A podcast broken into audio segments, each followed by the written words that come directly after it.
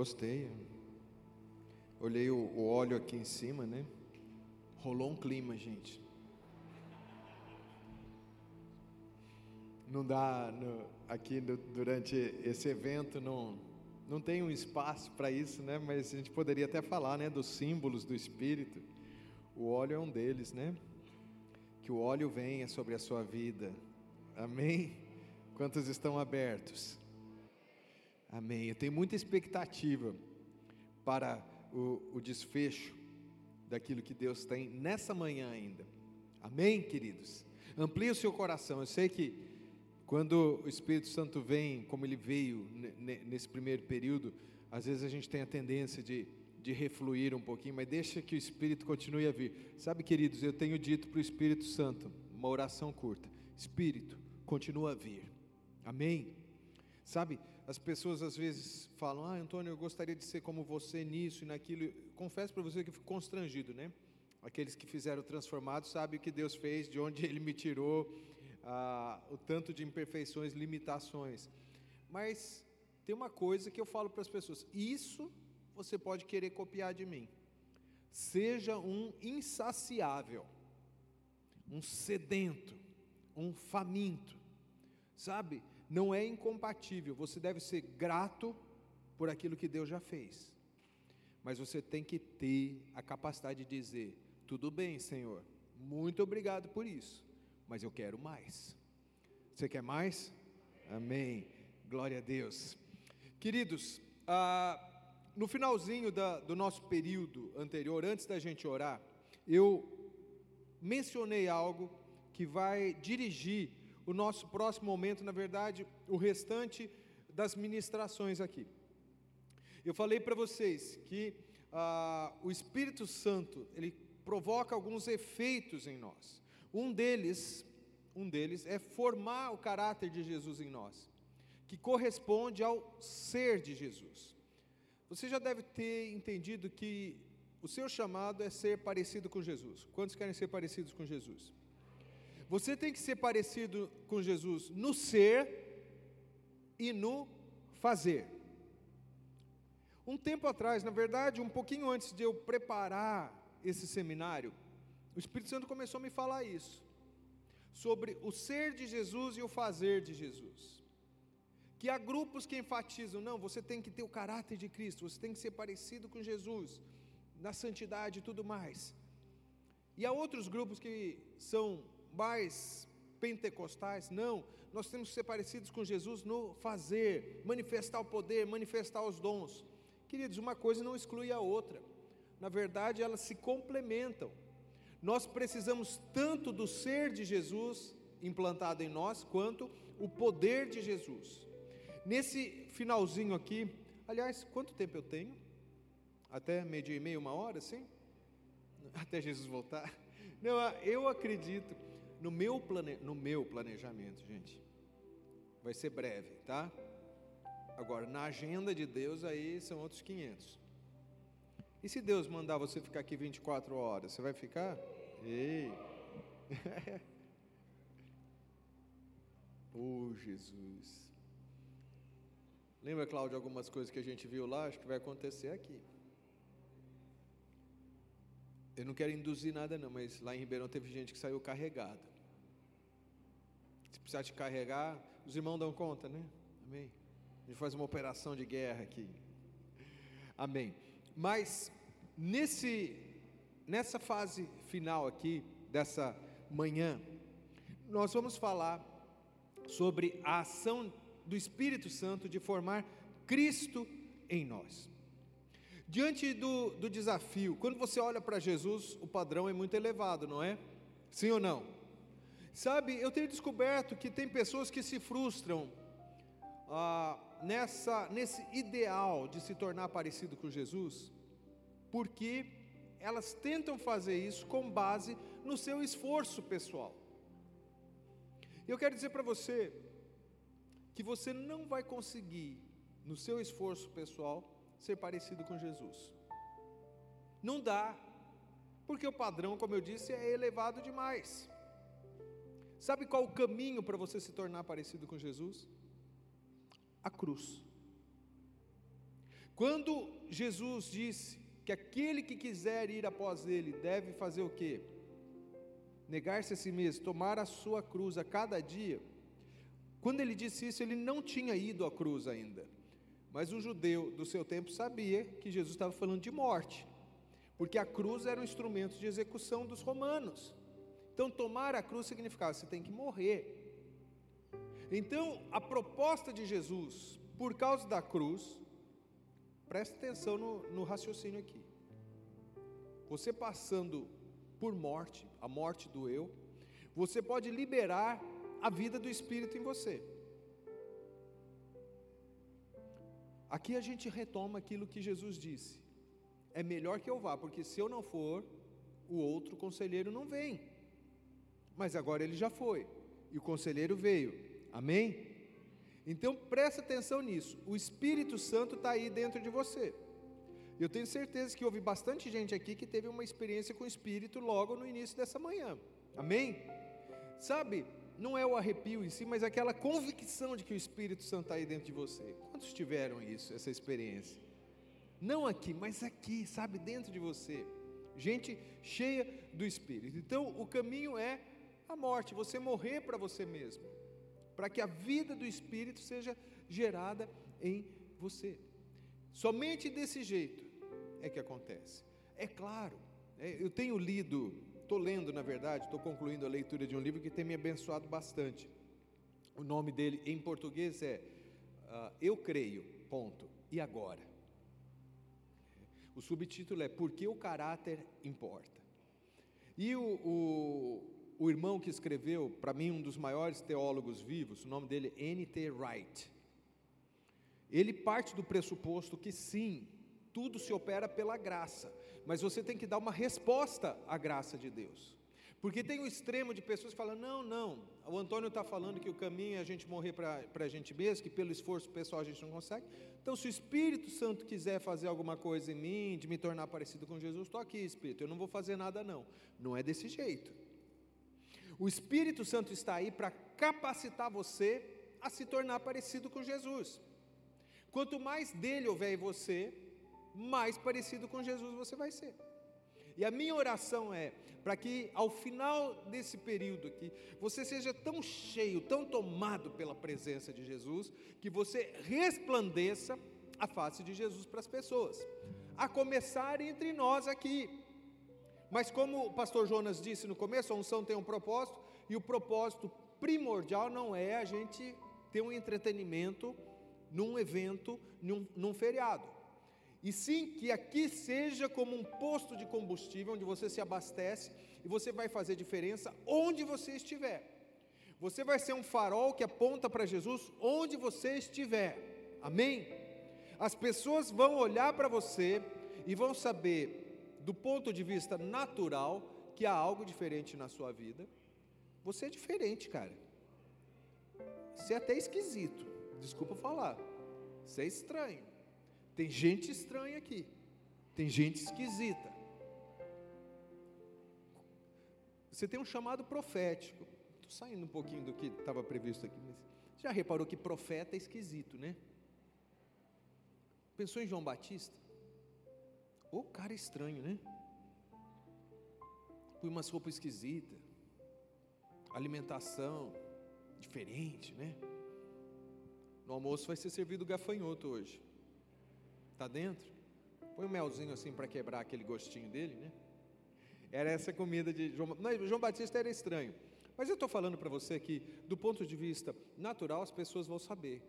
O cristão, o cristão, que passa dias, semanas, meses, sem que ninguém note que há algo diferente nele, algo está errado. Acho que eu mencionei outra vez que eu estive aqui, né? O pessoal ficou dando chilique há uns cinco anos, quando um jornalista, na época ele era jornalista da, da revista Veja, ele era articulista lá, J.R. Guzzo, um bom jornalista. Ele escreveu um artigo chamado Essa Gente Incômoda. Aí teve gente protestando e tal, porque estava falando dos cristãos. Gente, eu fiquei feliz da vida quando ele escreveu isso, porque a gente tem que incomodar mesmo. A gente é sal. Sal para ser colocado na ferida do mundo. Pensa aquele machucado seu, põe sal ali para você ver. Vai ajudar a sarar, mas que vai arder, vai. A gente tem que arder na ferida do mundo. Tem que fazer a diferença. Sabe quando você está dormindo gostoso, escurinho ali, alguém chega, tá, acende a luz. Incomoda, não incomoda? Você é luz para dissipar as trevas do mundo. Você não é normal. Você não é deste mundo. Você é esquisito. Cadê os esquisitos do Espírito Santo aqui? Ei. Diferente. Sabe como você vai incomodar também? Sendo gente boa. O cristão é, é chamado a ser gente boa. Hoje em dia, ah, pegar aí os últimos 100 anos da história. Quando você fala de bondade, as pessoas aí fora diriam, né, ah, dá um referencial de bondade. Ah, Madre Teresa de Calcutá, Gandhi, não era nem evangélico. Cadê os cristãos para ser chamado de gente boa? Você é chamado a ser gente boa. Principalmente num tempo onde as pessoas estão tão feridas, o mundo está tão dividido, sim ou não? Nunca os extremos foram tão extremos. E aí a igreja às vezes fica aderindo a um discurso que é parecido com o do mundo, só que o meu discurso é o do bem. Em primeiro lugar, o seu discurso tem que ser a proclamação do Evangelho, da palavra. Segundo lugar, a sua arma é o amor. O amor às vezes dói, às vezes tem que dizer coisa dura, mas a sua motivação tem que ser o amor. Amém? Como você vai alcançar na universidade, no seu trabalho, as pessoas, se você tiver um discurso farisaico, seu sorrisinho de salvação. Ah, que bom, sou cristão, não sou igual a esse aqui. A referência é essa mesmo, a parábola do fariseu e do publicano. Mas a gente, com todo o nosso evangelicalismo, às vezes nós estamos nos portando como fariseu diante do publicano.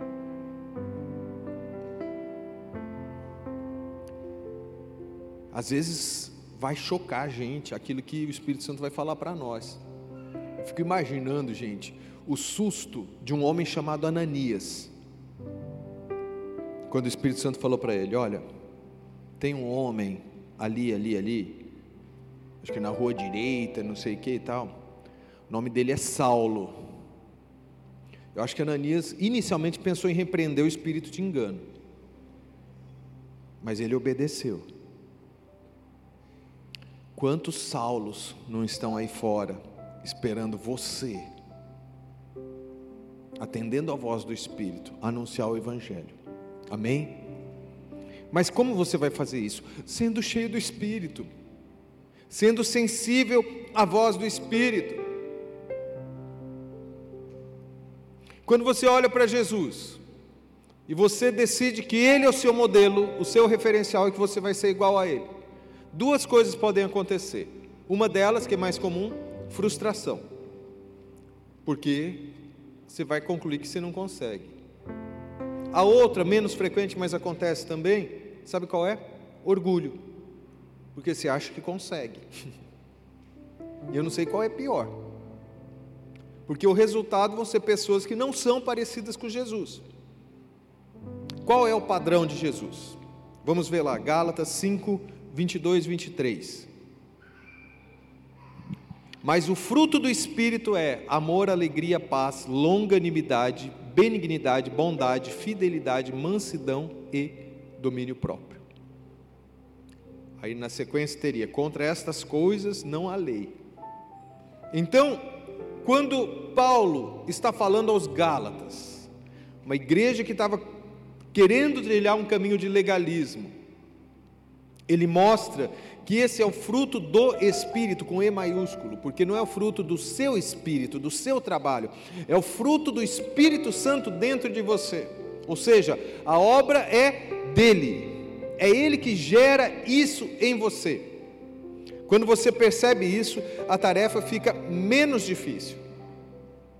Sempre envolve uma resposta que você dá à obra da cruz e ação do Espírito, ok? Então, embora seja humanamente impossível ser como Jesus, potencialmente nós já temos o fruto do Espírito. O Espírito Santo habita dentro de você. Então, o embrião do fruto já está dentro de você. Então, sem o Espírito não há o fruto, mas sem a nossa entrega, o fruto fica ali, sem amadurecer, fica verde. Um fruto verde não serve para muita coisa, né? Até dá para fazer doce de mamão verde, né? Mas precisa de muita química ali para coisa, né? O ideal é que amadureça, ok? Ah, o nosso andar no Espírito deve trazer evidências de que Ele está de fato ali agindo de você. Por isso eu falei, o Espírito Santo tem que estar dentro de você. Há esse aspecto natural que as pessoas têm que ver que você é diferente, você tem um estilo diferente, mas esse não é o principal. As pessoas devem perceber que há algo em você que elas precisam que elas ainda não têm, e isso é sobrenatural. Amém? As pessoas devem ser atraídas a nós por causa do fruto do Espírito. Deixa eu chamar a, a sua atenção. A palavra fruto, o que ela te faz pensar? Em primeiro lugar, algo vivo. Amém? Paulo poderia ter usado outra ilustração.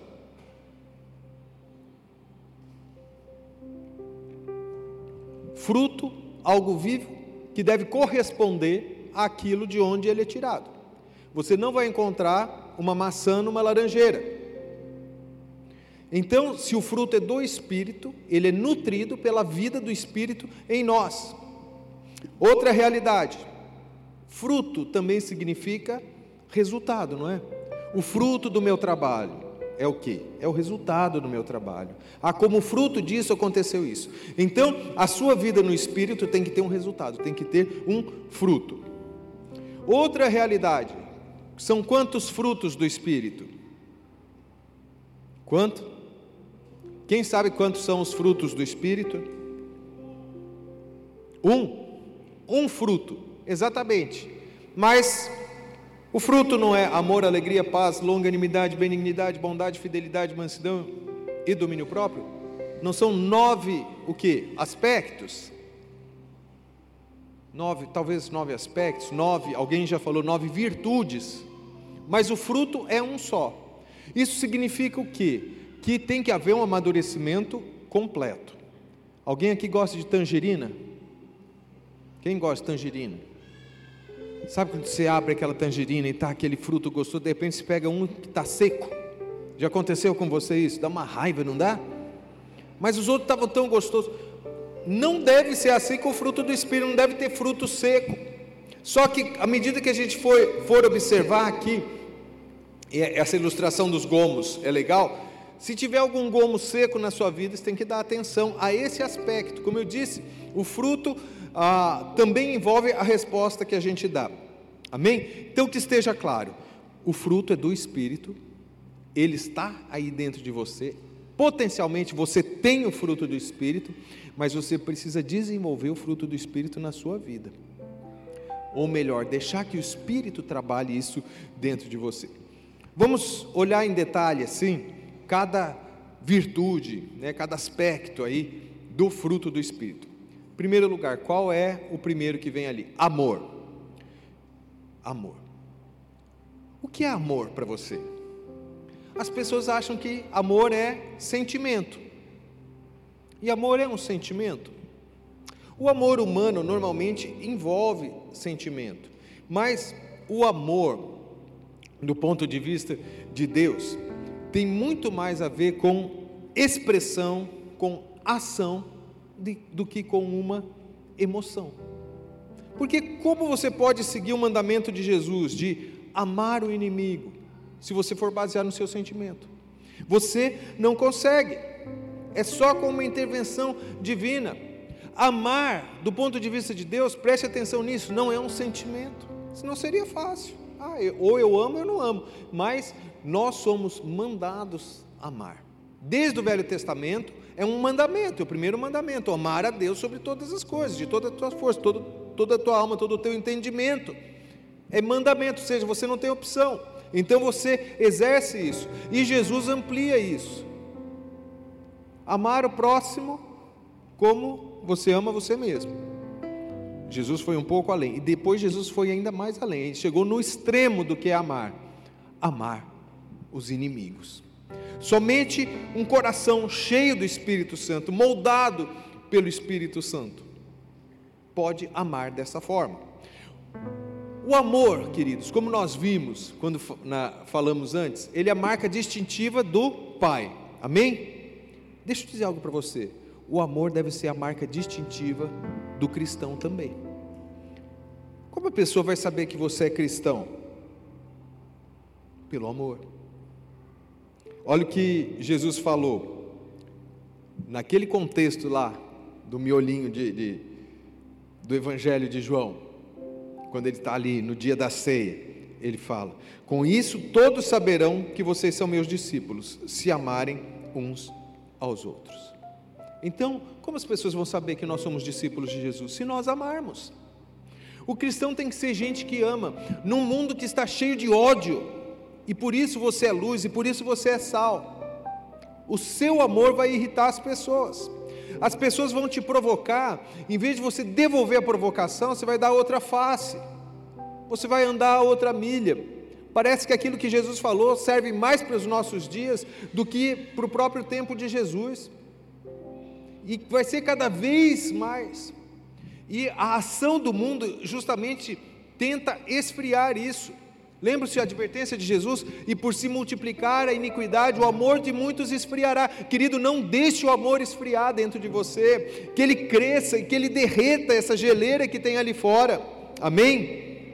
Então, nós vamos deixar que esse amor, ágape, cresça em nós. A segunda virtude do, do, do fruto do Espírito é alegria.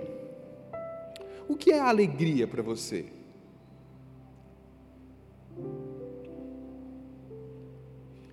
Talvez você diga, ah, questão de temperamento. Tem gente que é alegre, né? A pastora Thais é muito alegre.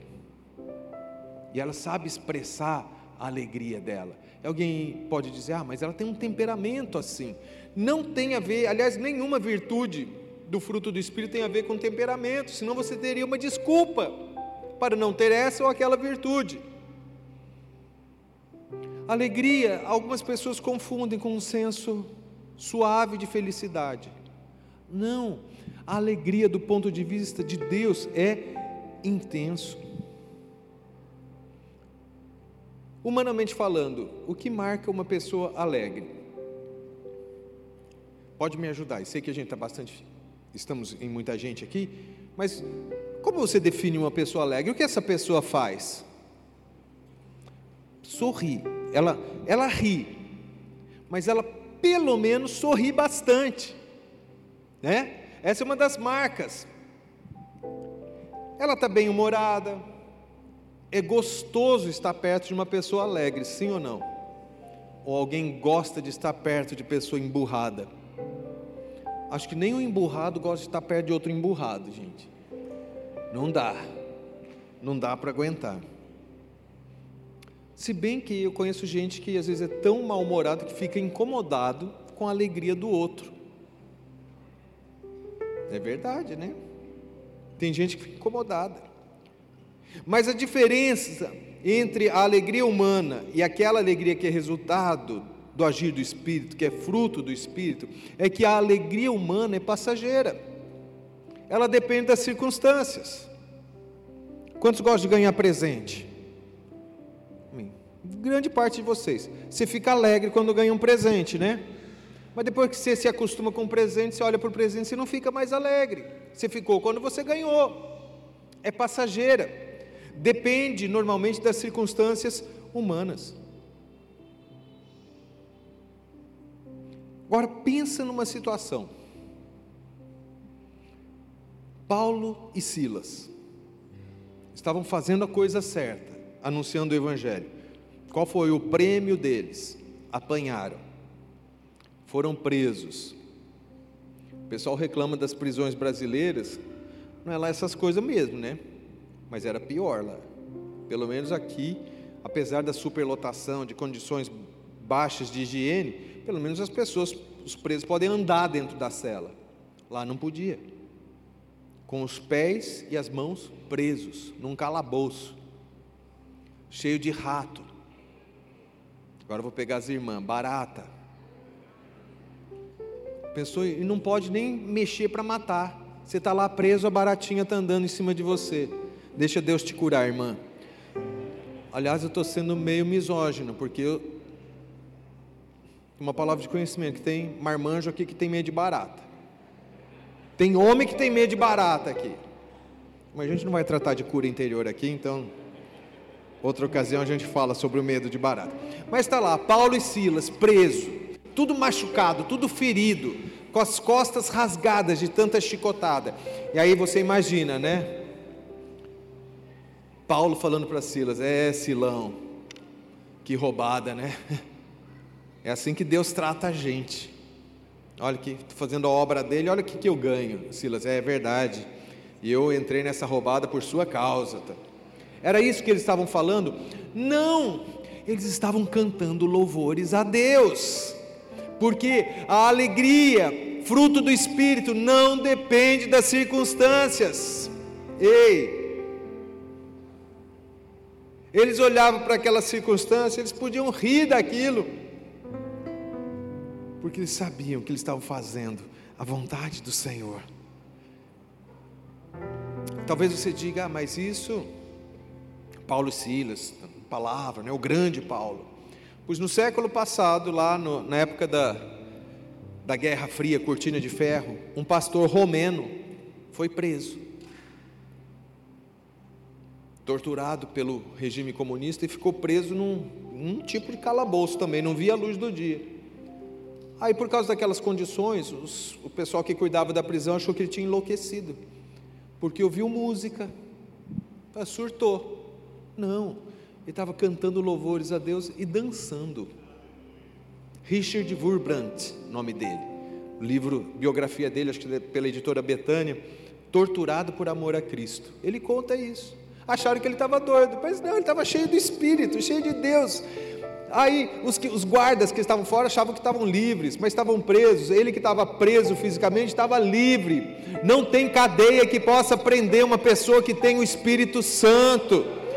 Para de achar que a sua solução vem do governo, vem daqui, vem dali. Não, nós é que somos a solução para quem está ali fora.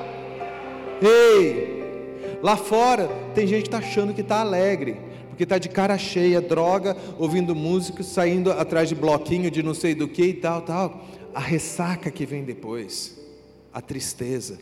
Quanta gente se mata depois de um carnaval, por ter se degradado tanto. Eles acham que eles estão na festa. Eu já falei para vocês, a festa é aqui. Não é lá fora. A festa é aqui. O endereço da festa é aqui. E aqui não acaba. Ei! A festa nunca acaba aqui. A gente estava conversando com, com os pastores, né? Algo que aconteceu há 13, 14 dias. Começou a acontecer um culto lá numa universidade americana e não acabou até agora. Ei, Agora os, os, diretores da escola vão disciplinar um pouquinho a coisa, porque a vida universitária assim, não está funcionando lá, né? É só o culto, culto, e gente do mundo inteiro indo lá. Brasileiro é curioso, está cheio de brasileiro lá, gente, vendo o que está acontecendo. Mas você pega os vídeos, não tem fumaça, não tem luz, não tem nada. Sabe o que tem? Adoração, tem alegria, tem o povo pulando lá na frente. Ei, por quê? Não acaba. A festa aqui não acaba. Aqui não tem ressaca, gente. Ei. Aqui, quando parece que vai acabar a alegria, o Espírito Santo fala: Quer mais um gole? Ei. Quem quer mais um gole aqui? Ei! E Ele vai derramar sobre a sua vida. Queridos, o cristão tem que ser alegre, não é uma opção. Alegria é fruto do Espírito. Ele gera isso dentro de você. Pedro tinha andado com Jesus. Aí ele se refere, escrevendo a sua primeira carta, ele fala daqueles que, como nós, não tiveram o privilégio de andar com Jesus pessoalmente. Olha o que ele diz, 1 Pedro 1,8. E apesar de não o verem agora, de não verem Jesus agora, vocês creem nele e exultam com alegria indizível e gloriosa. Parece que ele não está nem achando as palavras. Ah, não é uma alegria, ah, glória a Deus, sou de Jesus. Dá um sorrisinho. Não, uma alegria que você não consegue colocar em palavras. E uma alegria cheia de glória. Não é uma alegria qualquer, não é uma alegria que passa. Tem gente que se escandaliza quando, no meio de uma visitação do Espírito Santo, a pessoa é cheia de alegria e começa a rir. Ei, sabe? Imagina você recebendo um e-mail, não aqueles fake, né? Não sei se alguém já recebeu, né?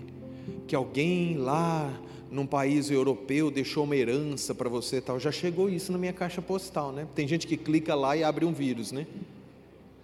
Mas imagina que seja real. Que alguém aleatoriamente escolheu você e depositou na sua conta 5 milhões de euros. Se você assim, não, não e-mail, mas assim, um agente, um advogado chegasse assim, comprovadamente com um documento, tal, tal, tal, eu preciso da sua conta bancária, porque essa pessoa aleatoriamente escolheu você para herdar 5 milhões de euros. Você falaria assim, né? Ah, que bom, está aqui o número da minha conta. Seria essa a sua reação? Agora, alguém chegou com uma notícia para você.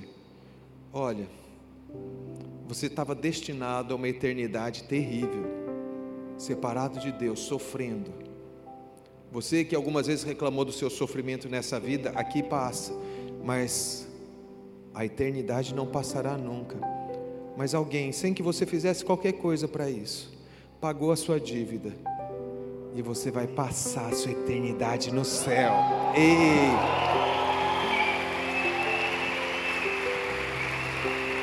É para se alegrar mesmo. Ei!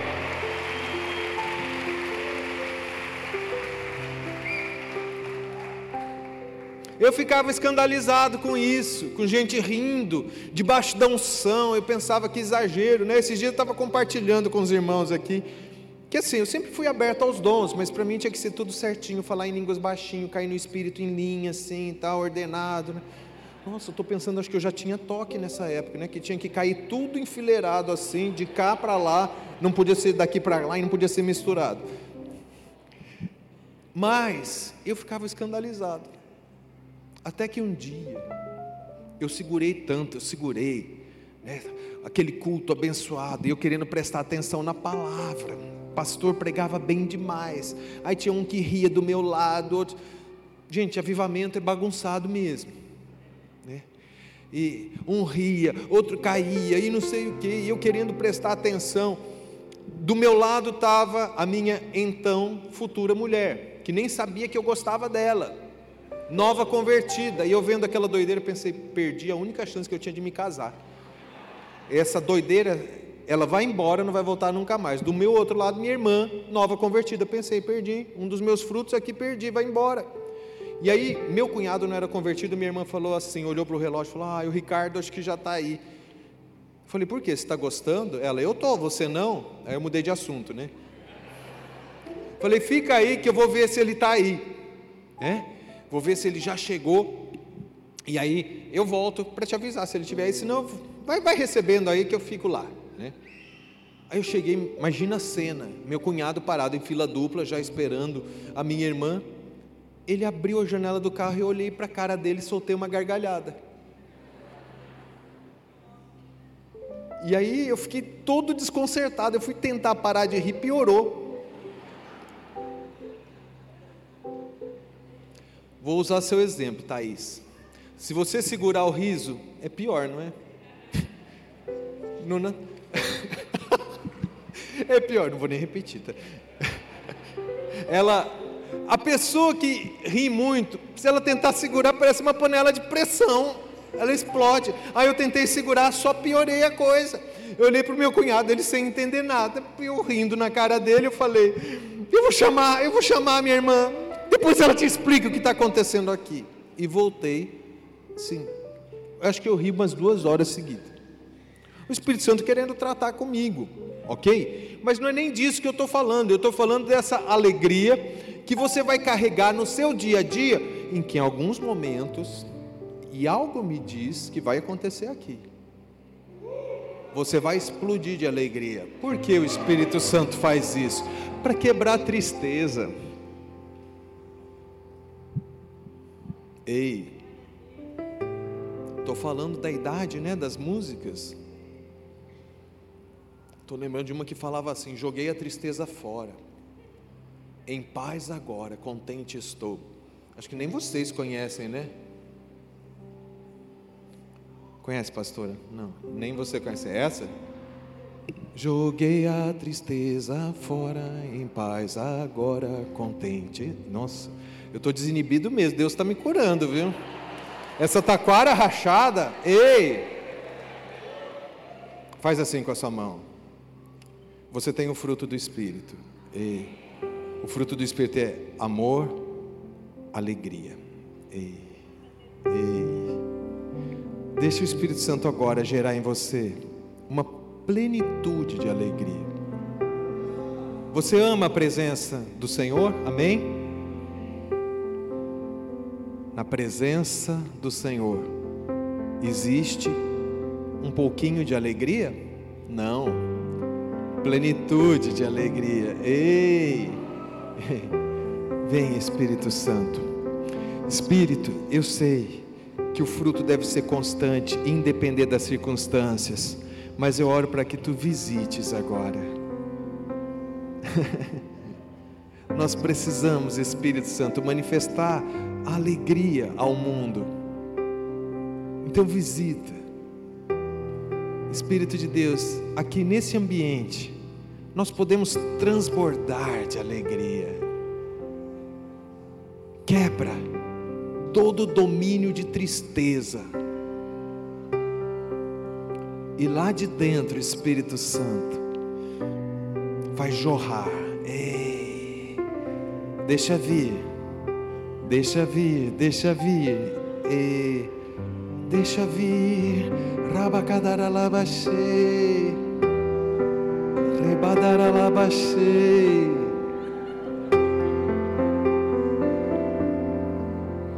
Rebababaiaxê.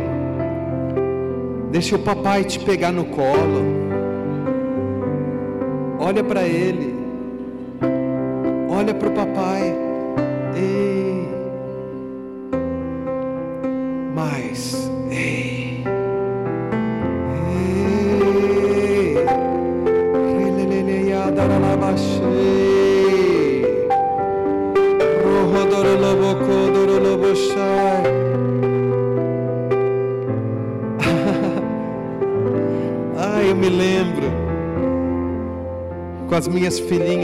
Pequenas no colo, como eu gostava quando elas sorriam para mim.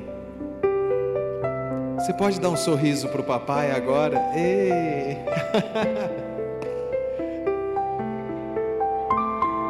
Ei! Mais espírito, mais. Xerelebaiá. Ei! Libera alegria, Espírito Santo, libera alegria. Nós amamos o teu agir, Espírito. Não depende das circunstâncias. Ei! Ei, Xerilebaiá. Você pode se alegrar nele. Não é ofensivo. Ei, Xerilebaiás. Você é livre. Eu tenho uma boa notícia para você. Você é livre. Você é o filhinho do papai. Você é a filhinha do papai. Você tem razões para se alegrar no espírito. Ei, Exerelebaya, radaralabaya, daralamanasou. Recantaralabaya, daralabachei. Aviva. Ah, por acaso não nos renovarás a vida para que o teu povo se alegre em ti? Ei! O avivamento traz alegria, queridos. Ei! Nós estamos vivendo as primícias de um novo tempo. Deixe essa alegria vir sobre você agora. Ei, no céu tem alegria, sabia disso? Ei!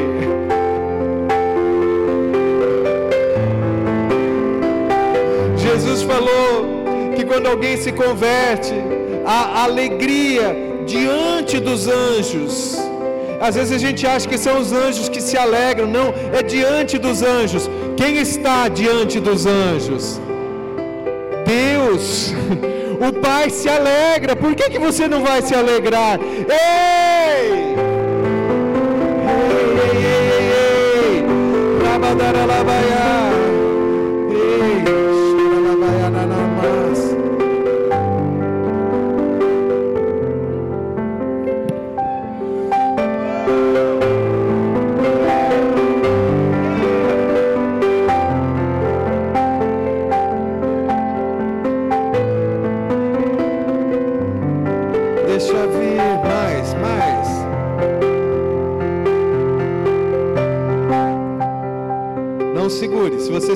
Pior.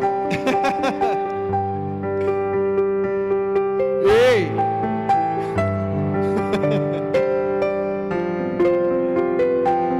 A boa notícia é que você é livre. Ei, ei, ei, ei, ei. Onde o Espírito de Deus está, aí a liberdade. Ei!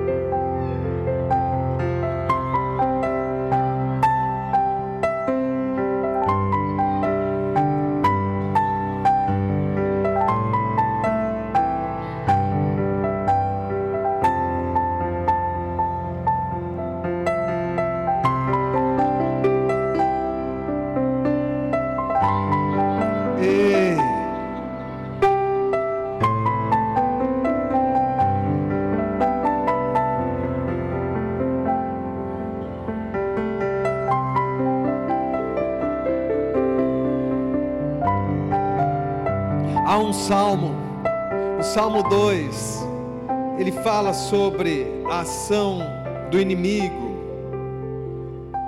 e de repente, no verso 4 está escrito: Aquele que habita nos céus dá risada. Deus ri do inimigo. O inimigo às vezes se levanta para te afrontar, você fica com medinho. Deus ri dele. Ei.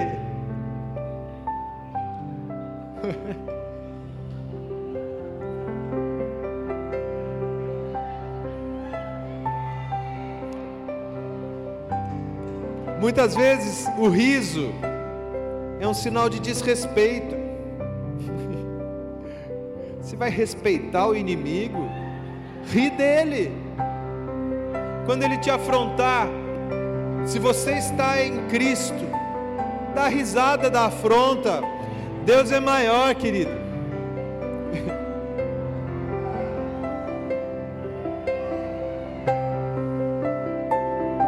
Se o inimigo te afrontar, fala para ele assim: Vou contar tudo para o meu pai. Ei, você vai se ver com ele. Meu pai é grandão. Meu pai vai te dar uma surra. Ei! Aí você olha para o pai e o pai está rindo do inimigo. Ei! Ei! Mais, mais, mais, Espírito Santo. Aumenta a tua presença de alegria nesse lugar. Que a alegria transborde nesse lugar. Ei!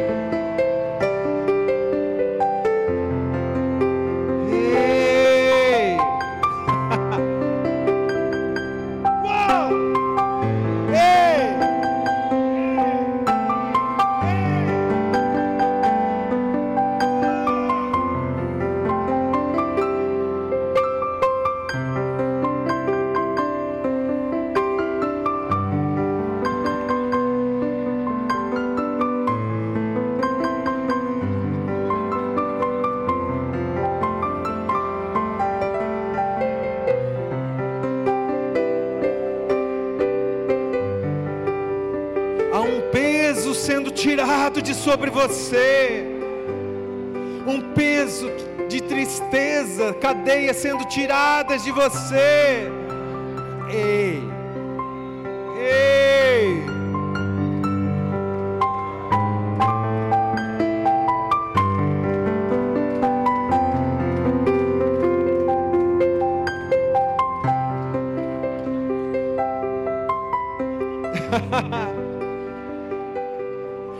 Próxima vez que a gente cantar, acho que a gente vai poder cantar assim. Quando o Espírito de Deus se move em mim, eu rio como o rei Davi. Ei! Ei!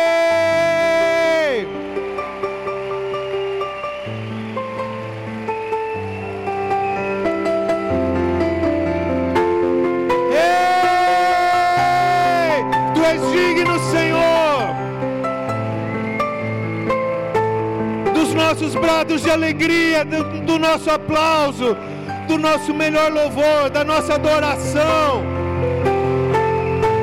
Tu mudaste meu lamento em dança, tu mudaste o meu luto em riso. Ei!